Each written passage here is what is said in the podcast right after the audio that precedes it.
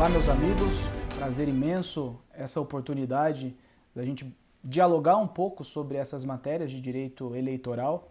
Essa é uma iniciativa que a gente vem apresentar a você, que já nos acompanha nas redes, é, sobre nossas impressões é, sobre o tema, é, especialmente da legislação eleitoral, aquilo que orienta a, as resoluções expedidas pelo Tribunal Superior Eleitoral, especialmente para que tomem os cuidados básicos é, para que não cometam equívocos durante as campanhas eleitorais. Todos nós sabemos que existe é, por parte das pessoas que participam do processo como um todo, em alguns momentos, até uma certa ansiedade em ver o seu nome posto à sociedade, em ver que sua mensagem é, consiga atingir o um maior número de pessoas, só que às vezes o caminho para que isso aconteça exige a necessidade de se seguir um script para que a gente não tenha nenhum problema. Mesmo quando isso é feito de boa fé, com a melhor das intenções, eventual, uh, eventuais escorregadas nesse, nesse percurso poderão trazer uh, realmente algumas situações pouco agradáveis tanto aos candidatos como àqueles que os apoiam. E hoje a gente começa eh, a nossa conversa falando de um tema muito importante. Ele é um tema novo dentro da nossa discussão da matéria eleitoral, a chamada pré-campanha. É mais o que eu quero aqui a atenção de vocês é que levem em consideração cada uma das orientações que a gente passará aqui. E essas orientações, evidentemente, com base na interpretação da própria legislação eleitoral, e temos, acima de tudo, um cuidado grande em não eh, exceder todos esses regramentos postos. Quando tivemos a reforma eleitoral, passou-se a estabelecer um período de campanha mais reduzido, de 90 para 45 dias. E por que isso? Primeiro, porque o Supremo Tribunal Federal eh, decidiu em plenário que a utilização de recursos de pessoa jurídica, portanto empresas, eh, seriam proibidas tanto aos partidos políticos quanto às campanhas eleitorais. A partir disso, houve nesse contexto todo uma redução na arrecadação por parte dos partidos políticos de recursos. E além disso, como uma alternativa para se resolver uma redução nos recursos disponíveis para as campanhas, houve-se a, a, a leitura de que seria necessário existir né, aos partidos e às campanhas eleitorais o seu barateamento. E como é que eu consigo baratear uma campanha eleitoral? A leitura que se teve pelo legislador na ocasião foi de que, para que isso ocorresse, eu precisaria reduzir o tempo de campanha. E foi o que aconteceu quando de 90 dias passamos para eh, aproximadamente 45 dias de campanha eleitoral. Há quem entenda que esse prazo reduzido, a bem da verdade, fez com que as campanhas ficassem ainda mais caras. É, e aí, com isso, a, a, proliferação do chamado Caixa 2, que é o, grande fantasma do processo eleitoral, é, ficou ainda mais evidente em algumas situações nas eleições que tivemos em 18, com base em diversas investigações que ocorreram nos diversos estados do nosso país. Mas voltando aqui à questão da pré-campanha, é, e era essa introdução que eu queria trazer para a gente tratar exatamente dela, é o seguinte: o legislador, quando viu a necessidade de regular esse tema, é, ele percebeu que era necessário ter um limite de, de, de manifestação possível por parte dos pré-candidatos para que eles pudessem se apresentar à sociedade no período anterior às eleições, mas com certos uh, com certas amarras para que isso não gerasse um desequilíbrio no processo. É bom a gente sempre lembrar que uh, o papel desempenhado pela Justiça Eleitoral durante o processo das eleições, ele é um papel de moderar e garantir a equidade de armas, de garantir o equilíbrio entre os concorrentes no processo eleitoral. Porque só assim, todos tendo o mesmo espaço para se manifestar, é que é possível eh, ter realmente um debate democrático de ideias igualitário.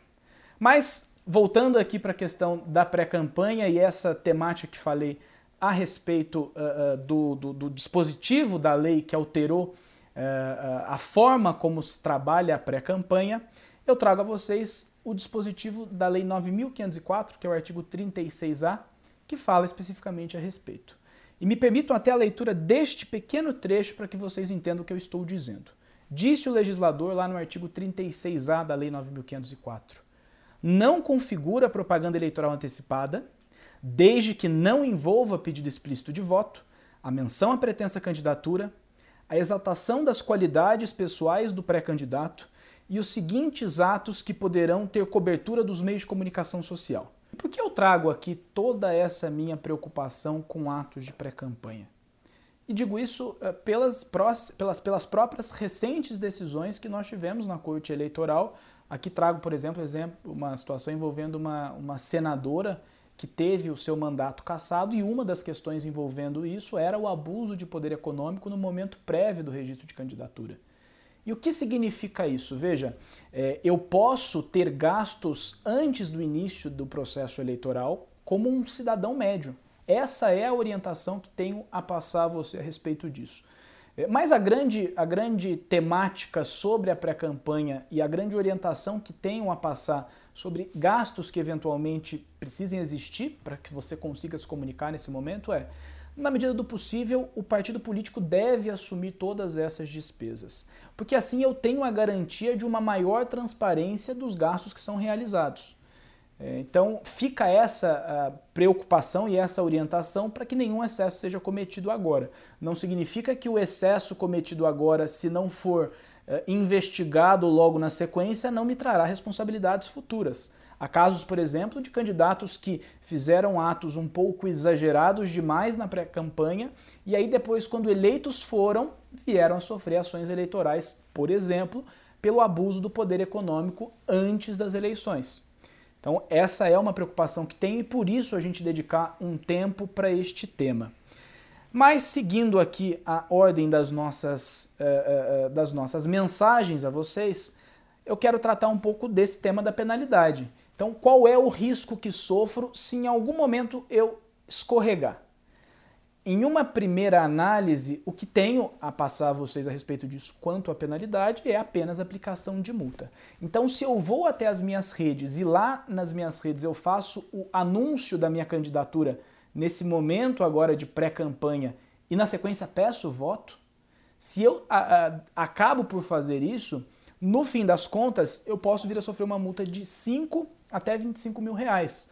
Ou, eventualmente, imaginemos que eu prepare um grande evento e nesse grande evento eu anuncie isso.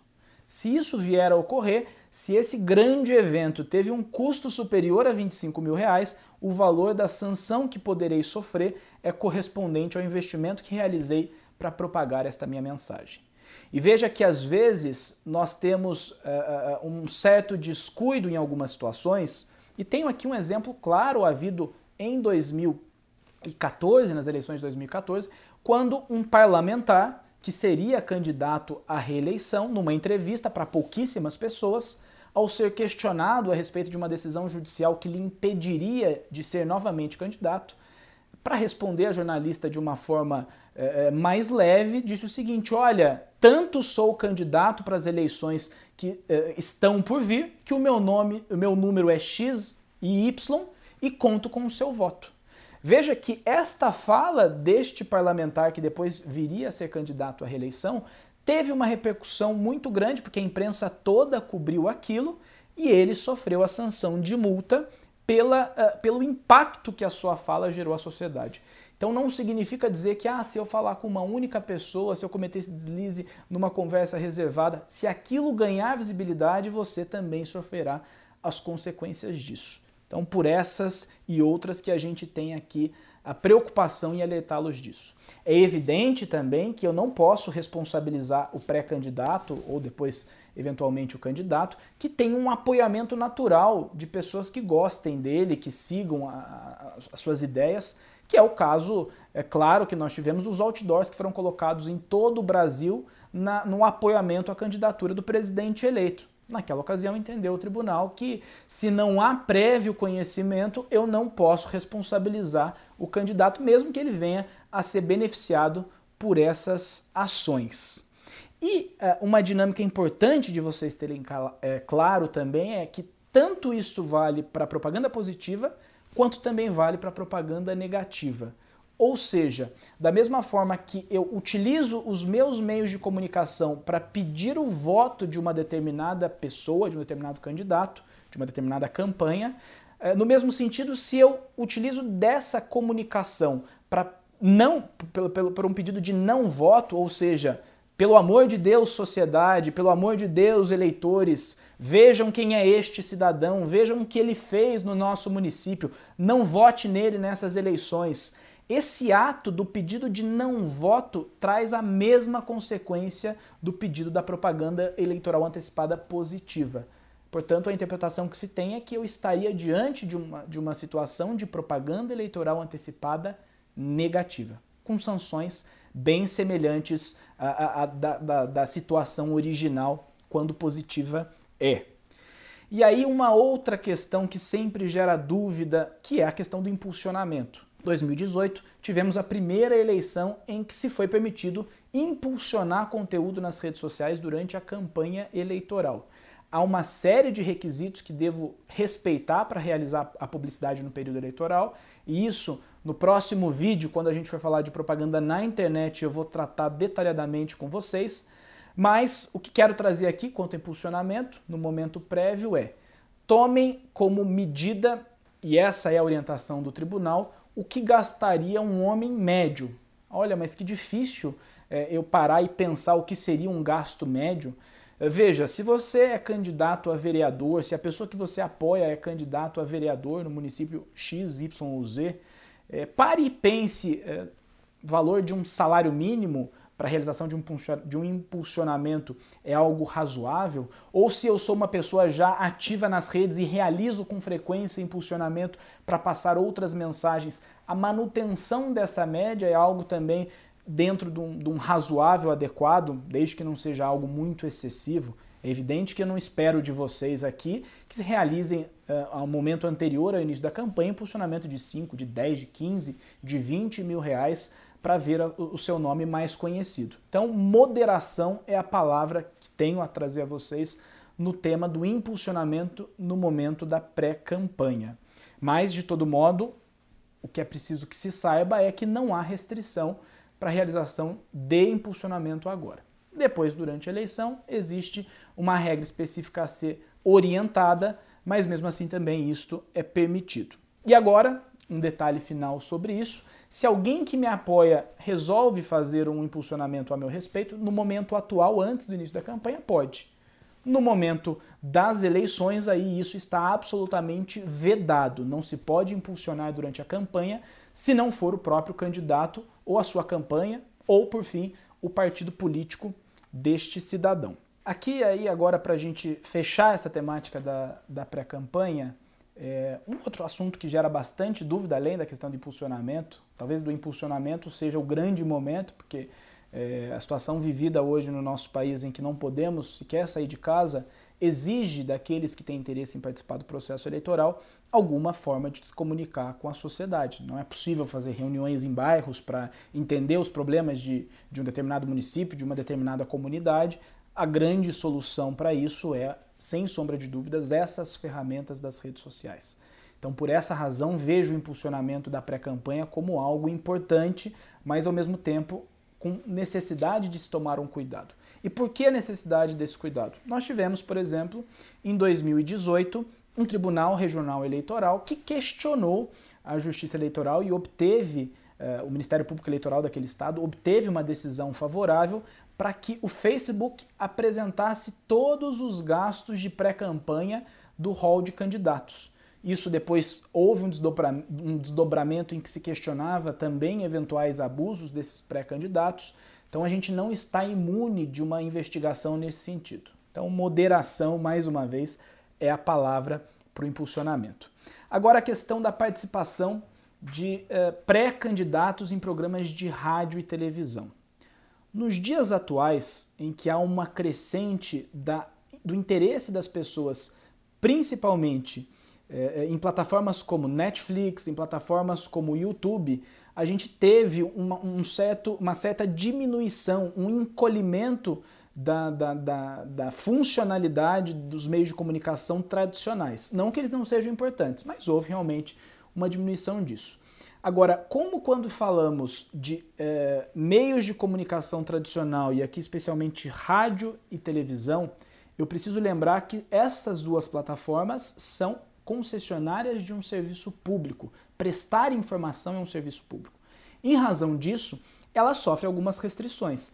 É diferente, por exemplo, de um canal online. Vamos imaginar aqui, numa, numa, numa estruturação lógica, no canal de um YouTube, onde não há restrição das comunicações feitas. A questão do pedido explícito de voto, ela estará sempre eh, transitando sobre o nosso ambiente, mas não há restrição a respeito do calendário eleitoral quanto à participação de pessoas nesses programas eventualmente eh, online. Mas, tratando agora aqui da rádio e da TV, qual é a restrição imposta pelo legislador?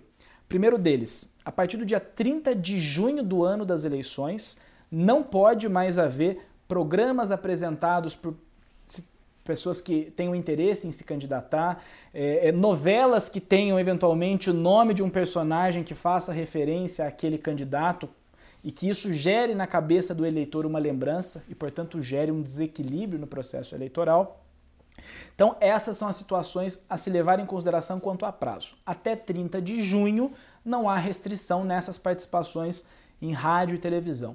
A partir desta data, não significa que os pré-candidatos e depois os candidatos não possam mais dar entrevistas, participar de programas, só que a partir deste momento, esta será uma participação em que eh, a emissora deverá tomar o cuidado em oferecer o mesmo espaço e o mesmo ambiente a outros candidatos, para que se garanta a igualdade de condição entre todos eles. Então, essa é uma mensagem bem importante de se ter em mente até 30 de junho eu posso ter esse espaço garantido para aqueles que hoje ocupam ah, as mesas de programas de rádio, programas de televisão, a partir daquela data muda um pouco a figura e eu só posso desde que eu garanta o espaço a todos aqueles que concorrerão ao processo eleitoral.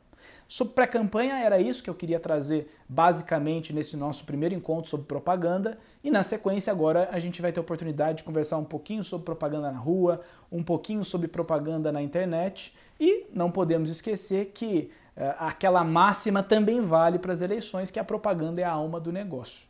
No campo da, das eleições, do processo eleitoral, a propaganda e a comunicação são a alma do processo democrático. Vejo vocês no nosso próximo encontro.